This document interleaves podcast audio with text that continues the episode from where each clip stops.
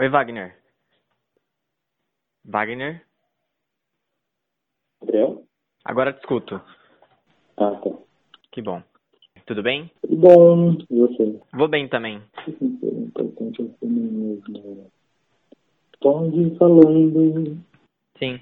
Então, a gente tem, tem a Mariana, a vizinha da frente, ano passado, era tipo, mais ou menos maio, fim de maio, começo de junho. A gente recebeu uma carta em casa, que era ela se apresentando e falando que queria muito conhecer a gente, mas que ela tinha um pouco de receio desse estranhamento contemporâneo de contatos sociais que não sejam mediados por algum aplicativo do celular.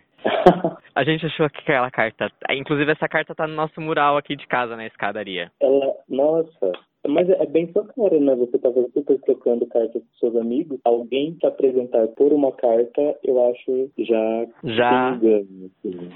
Então, e aí a gente gostou tanto que a gente simplesmente foi um dia lá e falou, viu, a gente acabou de fazer uma janta e a gente tava começando a conversar da sua carta. Vem jantar com a gente. E foi maravilhoso, foi maravilhoso. A partir disso a gente criou uma amizade mesmo, de chamar pra rolê. Se tava aqui no bar de baixo com os amigos, chamava ela também pra tomar e vice-versa. Se ela tava com os amigos dela no bar aqui embaixo, ela chamava a gente pra ir tomar junto, uma brejinha aqui embaixo. E aí a gente começou a fazer almoço um pro outro.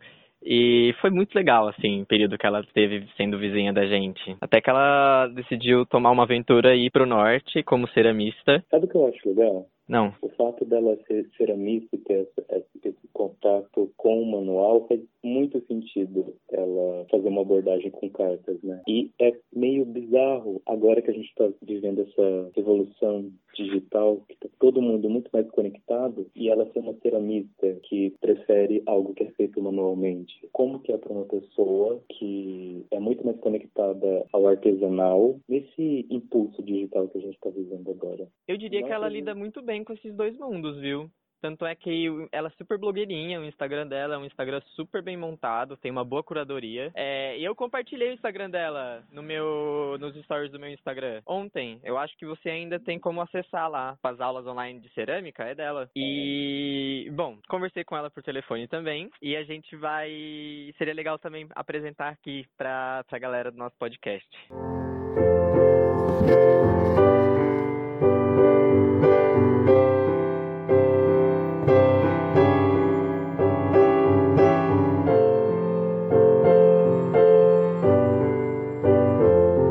Começa agora mais outro episódio de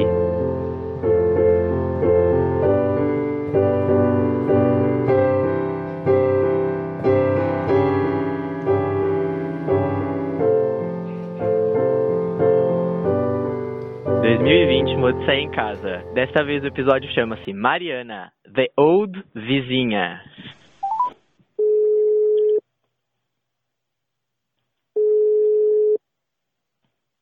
Alô? Alô, Mariana. Oi, Tudo bem? tudo bem, tudo certinho. Tá, como é que você está se organizando aí para poder conversar com a galera? Porque eu fiquei pensando que eu tenho uma amiga um trampo, assim, que é, na verdade, uma coisa que muita gente faz de muitas formas, né? Aí você está fazendo me lembrou isso, que é a gente manda cartas de campo, assim, como eu fiz campo, né, por fazer minha pesquisa por cerâmica, e ela fez campo por causa da pesquisa dela com performance. A gente combinou de sempre que a gente está em campo, a gente se manda mensagem. Só que aí, enfim, virou, na verdade, uma coisa um pouco maior, assim, que não é só relacionada à pesquisa. A gente acaba se mandando mensagem quando a gente. E-mail, né? São e-mails. A gente acaba se mandando esses e-mails, assim, sempre que a gente tem necessidade. Tem um pouco a ver com deriva, assim, porque é sempre quando a gente está um pouco à deriva, mas acho que a ideia é meio parecida. E depois manda, manda o link pra gente poder conhecer melhor. Ah, a gente não, ainda não formalizou ele para fora de nós mesmos, na verdade. Como ela é performance, ela trabalha performance, eu acho possível que em algum momento isso vire um. Ah, vire uma, uma performance mesmo. Fazer um vídeo. E, e já que Evid falou de fazer vídeo, me conta melhor dessa ideia que você teve de misturar os vídeos, de aprender a editar vídeo com os bregas e a cerâmica. Então, eu, eu sempre gostei assim, desse tipo de música, assim, que eu acho, sei lá, divertido. Eu sou uma pessoa um pouco que preconceitos musicais, assim, sobre o inglês, eu gosto de tudo. E aí, tipo, chegando no norte, eu percebi que era, tipo, muito um gosto da galera, todo mundo, todo mundo conhecia esses bregas, conversa entre forró, é, lambada e os próprios bregas. E aí, no ano novo, quando a gente saiu do Pará para ir pro Maranhão, a gente ficou na casa de um padeiro de uma ilha. A gente estava numa ilha. Calma, o padeiro de uma ilha. É, aí, isso, aí a gente foi recebido pelo padeiro dessa ilha. E como vocês conheceram o padeiro da ilha? Ele era irmão de um amigo do nosso amigo que levou a gente pra lá. Então eu tenho um amigo que ele tem um outro amigo, aí esse amigo tem um irmão que é padeiro nessa ilha.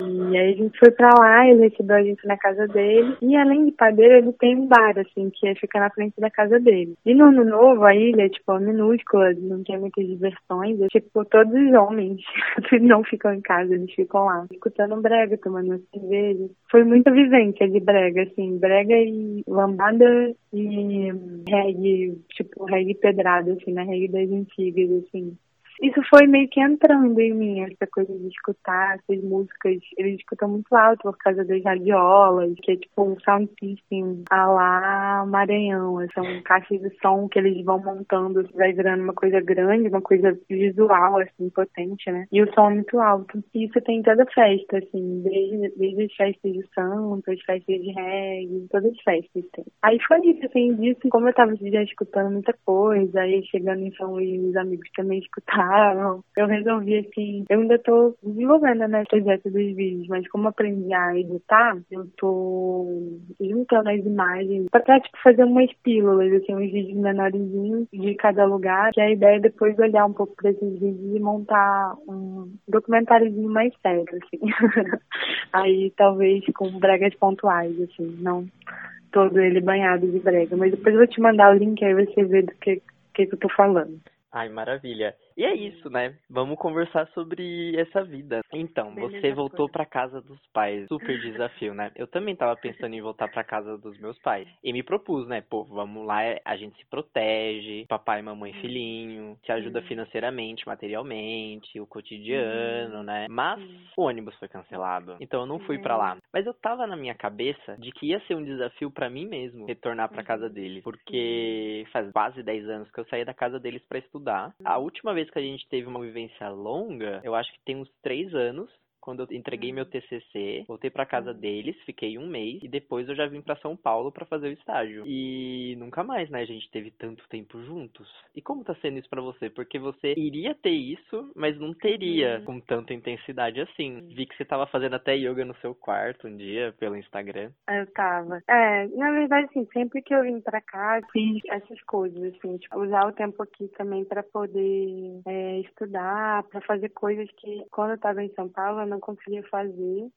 porque a vida era corrida aí, né? Correria, enfim, eu tinha que dar conta de uma série de coisas e aqui era mais tranquilo, tinha comida feita da minha mãe, que é uma, uma coisa boa, né? Mas enfim. Só que o que acontece? Quando eu tava, como eu tava te contando na ligação que a gente fez agora há pouco, eu quase fiquei presa no Maranhão, né? Nisso que eu falei com você, você falou que o, não tava conseguindo voltar, me falaram que aqui na cidade também, sul de Minas, para os ouvintes, que, tipo, aqui também o pessoal não tava conseguindo chegar. Eu fiquei nessa, assim, gente, será que eu vou? Aí eu decidi vir, mas eu fiquei com a dúvida se eu ia conseguir chegar. Só que um dia antes de vir, eu tirei uma, um tarô maravilhoso. O jogo falou sobre esse momento de reclusão, falou sobre fazer uma escolha, falou sobre viver um momento que não seria exatamente difícil, mas também fácil não seria. E veio a famigerada carta da torre, né? Que é uma carta sempre que sai num jogo a gente fica já tipo, meu Deus, porque saiu essa carta. E ela fala sobre isso, né? Sobre reclusão, mas ao mesmo tempo sobre saída dessa reclusão, num desespero, não se salvar. Só que ela saiu num, numa posição favorável. Assim. Então, eu, eu sabia que, tipo, não seria fácil, assim, né? Mesmo que o externo diga que é tudo muito fácil, assim, né? É um lugar muito confortável, muito bonito, muito tranquilo, tipo, mas existem muitas demandas dentro de mim, né? Que é como você falou, eu também tô há pelo menos nove anos fora, morando sozinha, morando com amigos, morando com companheiro, morando tipo, com outras pessoas, e me entendendo enquanto indivíduo, né? Eu acho que é um desafio, assim, voltar. É uma casa que não é nossa, mas ao mesmo tempo é também. Então, sinceramente, por mais que eu acho que seja difícil para eles compreenderem isso, é como se fosse uma separação. Você imagina você se separar de um marido, de sua esposa e voltar para casa dessa pessoa depois de um tempo, entendendo que aquela casa já foi sua, mas não é mais, mas ao mesmo tempo você se sente um pouco confortável, porque você conhece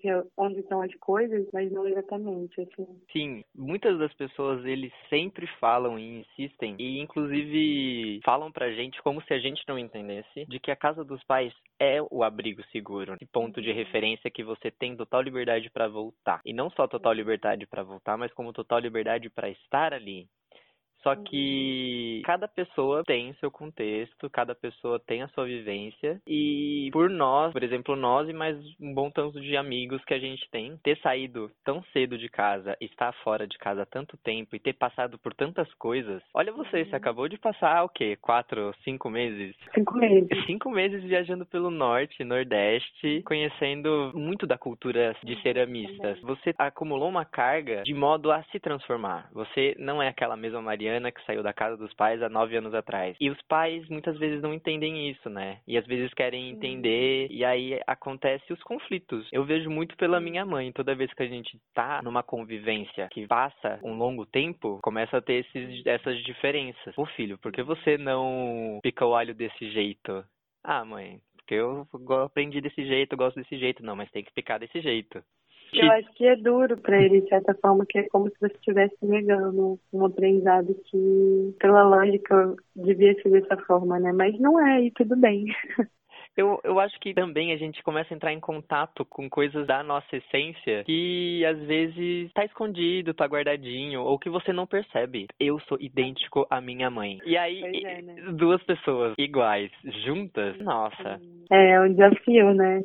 Eu vivi um desafio agora recentemente também, tipo, é, nessa última fase da viagem, porque eu fiquei na casa de um amigo que ele era muito parecido comigo e quando cheguei na casa dele, eu achei muito curioso, porque ele arrumava a casa de um jeito muito parecido com a minha casa da, da Aurélia, né? Mas foi um super aprendizado, assim, se ver refletida nesse espelho, sabe? Que é o que você tá falando, assim que, que eu acho que em alguns momentos a gente se vê muito na família, é claro, mas também se vê muito, de repente, em outras pessoas que a gente se assusta, né? E se ver nesse igual é sempre um desafio, porque é como se a gente estivesse realmente olhando para um espelho e e vendo as partes boas e as partes ruins da gente. Isto assusta muitas vezes, porque esse é um espelho da qual você enxerga coisas que você não tinha reparado e coisas que às vezes você não gostaria de reparar. É, exatamente. Mas a cada dia eu tenho percebido e tenho tido uma certeza. Você vai ser tudo aquilo que você não gostava nos seus pais. Eu vejo pela minha mãe, ela reclamava tanto da minha avó e ela tá fazendo igual, igualzinha. Então já tô tomando cuidado, porque eu vou fazer muita coisa que eu não gosto no meu pai e na minha mãe. Que querendo ou não, é uma memória, assim, de DNA, né? Tipo, a gente acha que DNA é só, tipo, inclusive eu estudei sobre, sobre isso ano passado, não tô falando só de achismo, não, mas é. a gente acha que DNA é só, tipo, é, é só, tipo... Cor do olho. É, mas não, tem a ver com muitas coisas, assim.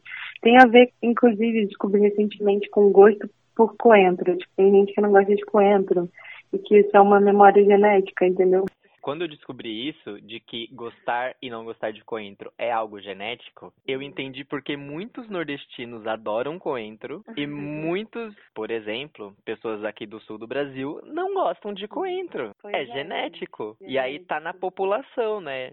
A memória é étnica mesmo, né? São etnias, né? Que habitam esses lugares, que são várias, não é uma só, mas... Genética é uma coisa incrível, né? Se a gente tivesse vontade de estudar, a gente estaria se divertindo muito. Mas a gente tem vontade de estudar genética? Eu tenho, filho. Ano passado eu tive uma experiência muito engraçada, porque eu fui estudar história do desenvolvimento das populações com os arqueólogos. São meio arqueólogos, meio biólogos, né? Eles estudam o genoma humano, estudam justamente como as populações se desenvolveram ao longo da história do planeta Terra, né? As seleções naturais, as seleções em relação a, por exemplo, povos inteiros que foram dizimados em África porque não se adaptaram a tomar leite, não se adaptaram com a lactose. Mas aí quem conseguia tomar leite sobreviveu. Isso aconteceu de diferentes formas com vários alimentos em lugares do mundo, né? A questão do milho aqui na América Latina, na parte de México,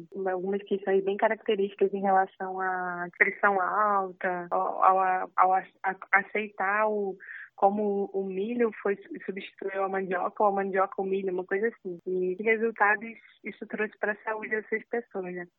Aí eu fui estudar isso e era muito massa, porque, por um lado, era muito difícil de entender o que eles estavam falando, mas, por outro, eu começava a fazer essas reconstruções que eles estavam falando a partir de genes e tudo mais, eu ficava pensando em cultura, em trocas culturais. E é claro que sim, o conhecimento que eu tenho é muito pequeno, né, e muito dentro de uma única chave, né, de entendimento, como uma pessoa latino-americana, uma pessoa brasileira, uma pessoa que está aqui nessa parte do mundo e nessa época agora, né, mas eu comecei a pensar em como as pessoas iam trocando e compartilhando seus genes, né? Porque aí disso elas casam, disso elas se mudam e elas não mudam, não levam só o código genético, né? Elas levam uma série de costumes, uma série de ideias, né? Elas, acho que a coisa mais bonita e mais louca disso tudo é que elas levam ideias com elas, né, quando elas se mudam. Eu sou fascinada por esse assunto. Gostaria de saber mais, melhor sobre genética para poder discutir mesmo. Eu não conhecia esse lado de Mariana, confesso. Eu, para mim, Mariana é interessada nas artes e em tudo que a arte e a cultura envolve. E agora eu acabei de descobrir que existe uma Mariana antropóloga também. Bom, eu deveria ter desconfiado antes, né? Porque a sua pesquisa em cerâmica sempre teve muito a ver com povos indígenas. Essa viagem para o norte foi para conhecer a fundo boa parte dessa cultura que você já conhecia. Então, foi e não foi, porque foi, como eu falava para vocês antes, essa viagem ia começar com um congresso, né? Que eu fui convidada para participar com uma fala e tal, é, falar sobre minha pesquisa mas também porque eu era uma das organizadoras, assim, né? Tipo, era uma parceria da gente, da Unesco, São Paulo, com o Federal de Roraima. Então, assim, a gente é um começo, assim. Eu decidi me fazer de tudo e ficar na estrada porque Roraima era muito longe. Aí eu pensei, já que eu vou tão longe, já tem vários ciclos questionando na minha vida, por que não ficar mais um tempo na estrada, né? Bom, inocente eu, porque eu estou bem no começo das ideias do meu retorno de Saturno, né? Que estão chegando. Em breve, Mariana faz 27 anos. Não, vou fazer 28 já tenho 27. Verdade, você é um ano mais velha que eu, eu esqueço disso. É, então já tenho um monte de coisa sendo remexida. Nisso eu decidi que seria bom ficar um pouco mais, até porque eu sempre tive esse sonho de ficar viajando um tempão, só que minha vida não deixava, eu tinha que estudar, tinha que trabalhar, tinha que me formar, porque só assim eu ia conseguir também alguma coisa minha, né? Conquistar um lugar nessa sociedade que a gente conhece que, enfim, ela é tão meritocrática, tão estranha, tão bizarra. E aí eu, tipo, resolvi ficar. E aí de lá, realmente fui, foi massa, tipo, o congresso foi ótimo. Aí passou dez dias, meus amigos de São Paulo, que inclusive também tinham ido pra lá, foram embora, voltaram pra São Paulo. E eu fiquei mais um tempo lá em Roraima, né? Fiquei mais, é, eu fiquei ao todo em Roraima quase um mês, assim. Bom, agora eu tô sozinha, sou eu por eu. E aí foi massa, porque as coisas, na verdade, elas foram acontecendo, que era uma coisa que eu sabia que meio que ia por esse caminho mesmo. Em Roraima eu conheci um pessoal do Amazonas, aí o pessoal do Amazonas já contactei eles, eles arrumaram um lugar pra eu ficar. Aí quando eu fui pro Amazonas eu tinha um lugar pra ficar em Manaus, eu fiquei em Manaus. Daí esses mesmos amigos eles eram envolvidos com um projeto de extensão da UFAM da Federal do Amazonas, e, que é tipo oficinas relacionadas a ciências e artes em escolas ribeirinhas. De lá, lá no Amazonas, deu para ir para algumas escolas ribeirinhas para dar umas oficinas de cerâmica, e aí foi massa. E aí de lá do Amazonas, tipo, eu fui pro Pará, do Pará eu conheci um, as suraras do Tapajós, que inclusive são super famosas, assim. E elas me convidaram para tipo ser a fotógrafa delas por um tempo elas estavam fazendo também uma série de reuniões, umas oficinas de geração de renda para a comunidade indígena, de mulheres indígenas. Aí eu fiquei fotografando com elas e tal. Também teve oficina de cerâmica. Isso, isso em Alter do Chão, né? E depois eu, no Pará, eu fiquei um tempo, voltei, fui o Maranhão, depois voltei para Pará. Marajó também, acompanhando a galera, era pesquisadora do Museu Emílio Deus, lá de Belém. Belém mesmo, depois em São Luís, aí um quilombo em Alcântara, que inclusive é uma área agora que está sofrendo com uma, umas sanções aí do Bolsonaro em relação à base de foguete de Alcântara. Enfim, quando eu me dei conta, a minha viagem estava sendo uma viagem sobre cerâmica, sobre barro, mas ela não foi pensada para ser, entendeu? Foi uma coisa que foi acontecendo. A única coisa real que eu tinha era o congresso e a única relação real que eu tinha com ceramistas era lá em Roraima, né? Que foram as macuxis. O resto foi acontecendo, entendeu? Não foi uma coisa assim planejada. Não posso dizer que foi planejada. E ao mesmo tempo também não posso dizer que não era planejado, porque é como se aquilo já tivesse na minha própria busca pessoal, né? É muita coisa. Que maravilha, que, que, que bom. Eu, no meio disso tudo, eu fiquei pensando em algumas duas coisas, unida com o que você acabou de falar, com o que você disse antes sobre toda a pesquisa de cultura e genética hum. antropológica. Agora vamos adentrar ao tema coronavírus. Bom, você acredita que etnias e povos, através da genética cultural ou da cultura genética, estariam preparadas para enfrentar e sobreviver a essa seleção natural? Olha, acho que a gente tem dois problemas, assim. Um, eu não, não sou Átila, né? Mas o que eu fico pensando é que, tipo, eu tô vendo muitas pessoas dos estudos sociais falando que é um vírus que vem servir muito bem a necropolítica, né? Porque é, o Estado basicamente está tendo o poder de dizer quem vive e quem não vive. Outras pessoas estão fazendo análise em relação a como a gente trata os idosos do planeta, assim, porque essa questão do vírus ele veio trazer muito também a nossa cultura do descarte, né? de entender que os idosos, ah, já são velhos mesmo, eles vão morrer morrer em algum momento, vamos sair para rua, vamos todo mundo se contagiar, porque a partir do momento que todo mundo se contagia, teoricamente todo mundo fica imune, né, ao, ao vírus, né, como pensando como um vírus da gripe. E assim, mas ainda não, eu não vi nenhum estudo, ninguém falando sobre isso, sobre tipo existir alguma etnia que talvez seja mais resistente. Eu vou além nisso. E eu sei que você também vai além, porque a gente já conversou muitas vezes sobre isso quando você era nossa vizinha. Mais do que sobreviver, estar preparado geneticamente à, à pandemia, também ela, por conta da quarentena, tá fazendo a gente repensar muito e refletir muito sobre os rumos da humanidade. E agora, todo mundo em quarentena, a gente tá percebendo que a sociedade precisa ser refeita. Que as pessoas precisam também de adquirir uma autonomia, de poder produzir para sobreviver essa é a loucura. Que essa pandemia, esse vírus também tá colocando que quais pessoas vão sobreviver à quarentena. Eu já não tô é, sobrevivendo socialmente. É, eu acho que um impacto comum a todos, né, pobres, ricos, favelados, moradores do Morumbi, seja quem for, eu acho que o impacto é o impacto psicológico, né, tipo, de ficar em casa, realmente essa questão de ficar recluso, acho que o brasileiro ele não tem uma cultura de ficar recluso, entendeu? Tipo, não tem uma cultura de não encostar nas pessoas. Eu acho que pra gente, enquanto Brasil, é especialmente difícil isso, sabe? Tipo, ficar sem encontrar, ficar sem abraçar, sem beijar. Tanto que eu realmente não tô vendo as pessoas ficarem sem fazer isso. tô vendo todo mundo de boa.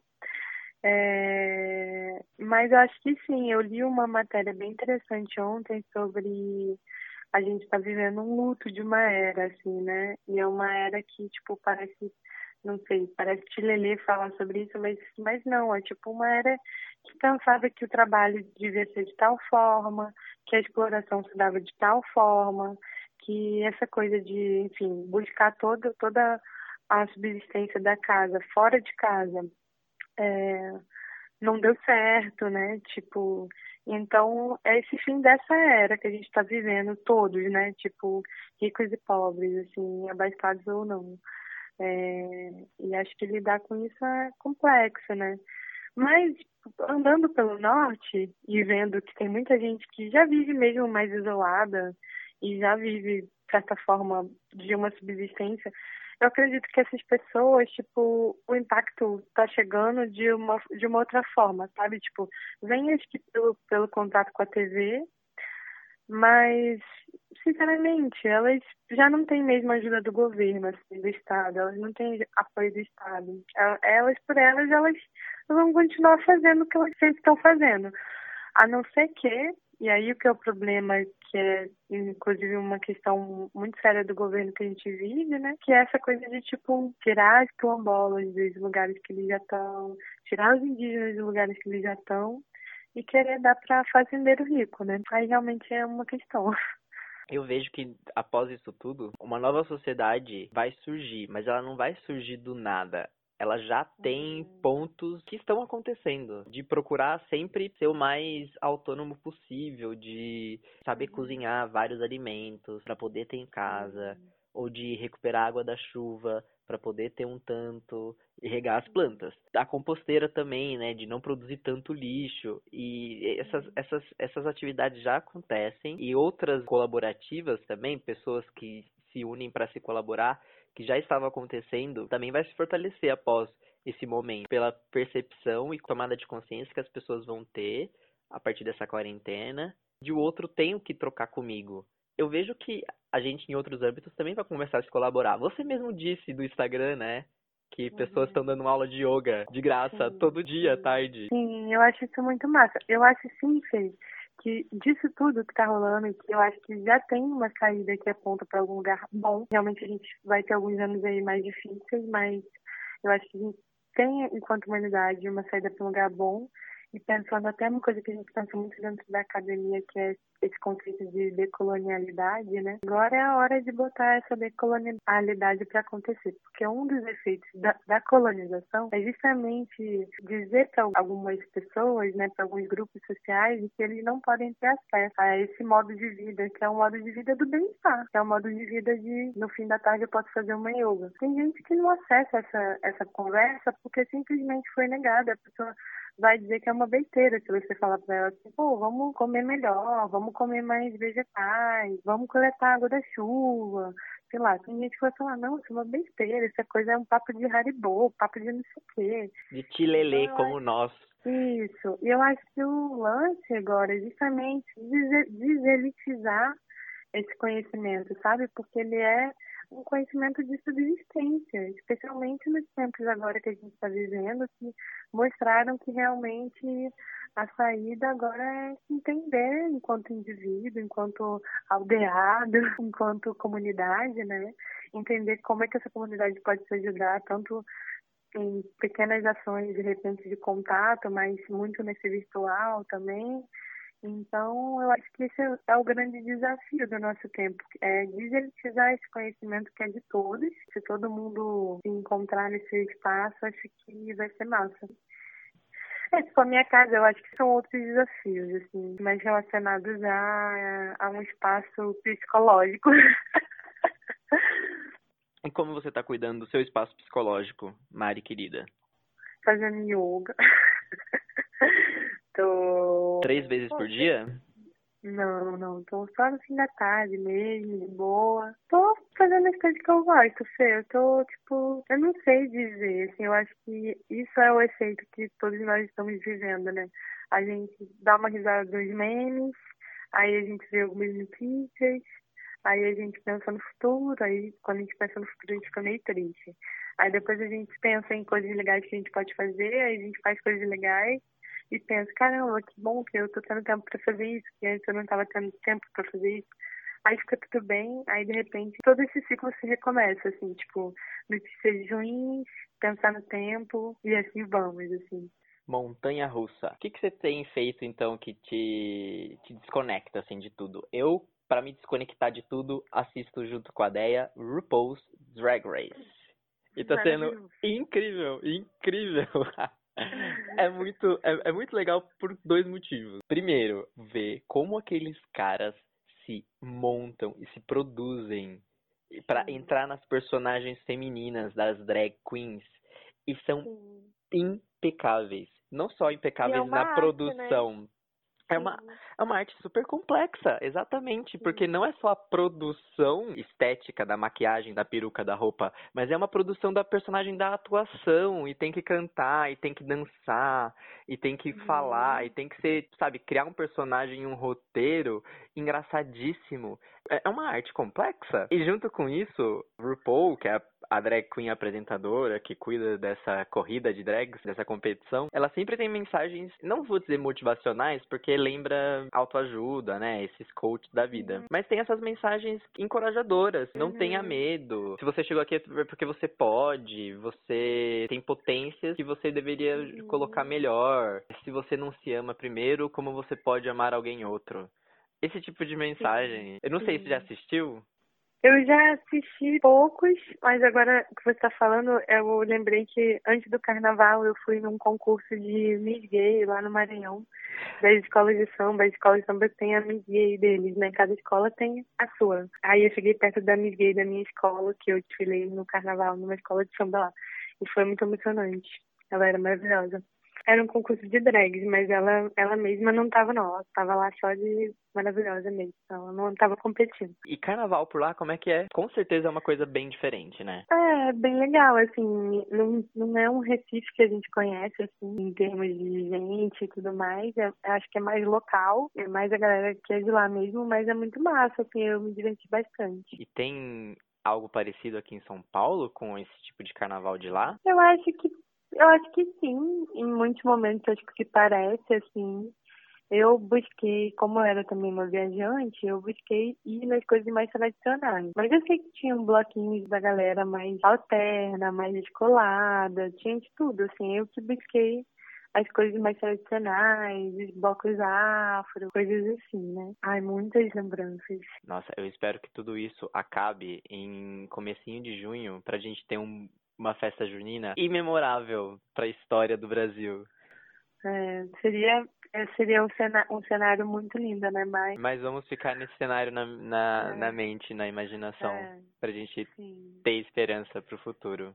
Ai, ai, mas de resto, como é que tá sendo, tipo, momentos de lazer e ócio de Mariana na casa dos pais? Não, então, aí você me perguntou, tipo, o que que eu fazia pra me desconectar, né? Tava agora há pouco conversando com uma amiga que a técnica que eu uso em qualquer momento da minha vida, quando eu tô, tipo, muito triste ou que eu, tipo, sei lá, tô me sentindo muito desconectada de quem eu sou, porque eu tô, sei lá, muito no fluxo de outras pessoas, ou alguma coisa que me tira de quem eu sou, vamos dizer assim. Eu sempre tenho um jeito de voltar para mim mesma, que é de prestar atenção no presente. Isso pode acontecer de diferentes formas, então eu também não quero ficar falando como fazer isso, porque acho que cada pessoa tem um jeito de acessar esse lugar que todos nós acessamos em algum momento, que é, tipo, se reconhecer no, no presente, né? É, às vezes eu faço isso meditando, às vezes eu faço isso quando eu tô, sei lá, fazendo alguma atividade física, seja qual for a atividade. É quando eu tô fazendo alguma coisa que eu gosto muito, tipo desenhando ou tipo fazendo cerâmica. E aí, esse voltar pro presente, eu acho que é ele que dá sentido, assim, porque isso consiste basicamente em encontrar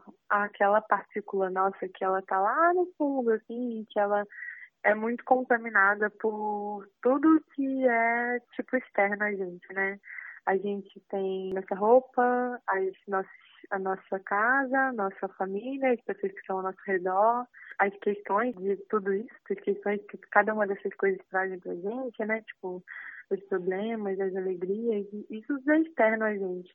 No fundo, no fundo, isso tudo, né? Inclusive também a sociedade, isso tudo não diz quem a gente é, né? Quem a gente é, só a gente sabe, assim, nesse lugar que é muito íntimo, que é muito para dentro, que é muito fundo criar uma, alguma técnica de acessar esse lugar que é, tipo, como eu falei, escondido, dentro, fundo, difícil de acessar de um jeito fácil se a gente não estiver prestando atenção, é, eu acho que é, tipo, a chave, assim, sabe, para sobreviver a essas loucuras, assim. Já era a chave para sobreviver ao tempo que, que a gente tinha, que era, tipo, de muita correria. É, só que é isso, né? Não é porque parou que tá fácil, né? Tipo, parar também pode ser muito difícil. A gente foi pro extremo oposto, né? A gente foi de uhum. mil quilômetros por hora a zero. E ninguém sabe o que fazer. Bom, Mari, você tem coisas para fazer, né? Agora. Sim, vou dar um grau aqui no meio de coisas. encaminhar outras. Fazer um yoga antes que o sol se ponha. Bom, então, Mari, arrasamos. Obrigado pelo papo. Tá bom, Fê. Eu também amei falar com você hoje. Um beijo pra você, beijo pra vocês aí na casa. Um abraço Saudade. virtual. Um abraço virtual. Tô morrendo de saudade. A gente se fala mais daqui um dia. Sim, aí a gente pode fazer um papo mais menos sério. Acho que a gente a gente ficou um pouco mais sério, né, no nosso no nosso telefonema. Fica um pouco, né? Não tem jeito. Ah, a gente quando a gente tá sozinho a gente fica mais sério, né? A gente só não falou de relacionamentos aqueles. É verdade. Não comentamos. Mas, Mas fica pra uma próxima. Tá bom, Fê? Tá ótimo. Tá bom. Beijo. Beijo, beijo, beijo, beijo, beijo. Boa tarde. Ótima tarde.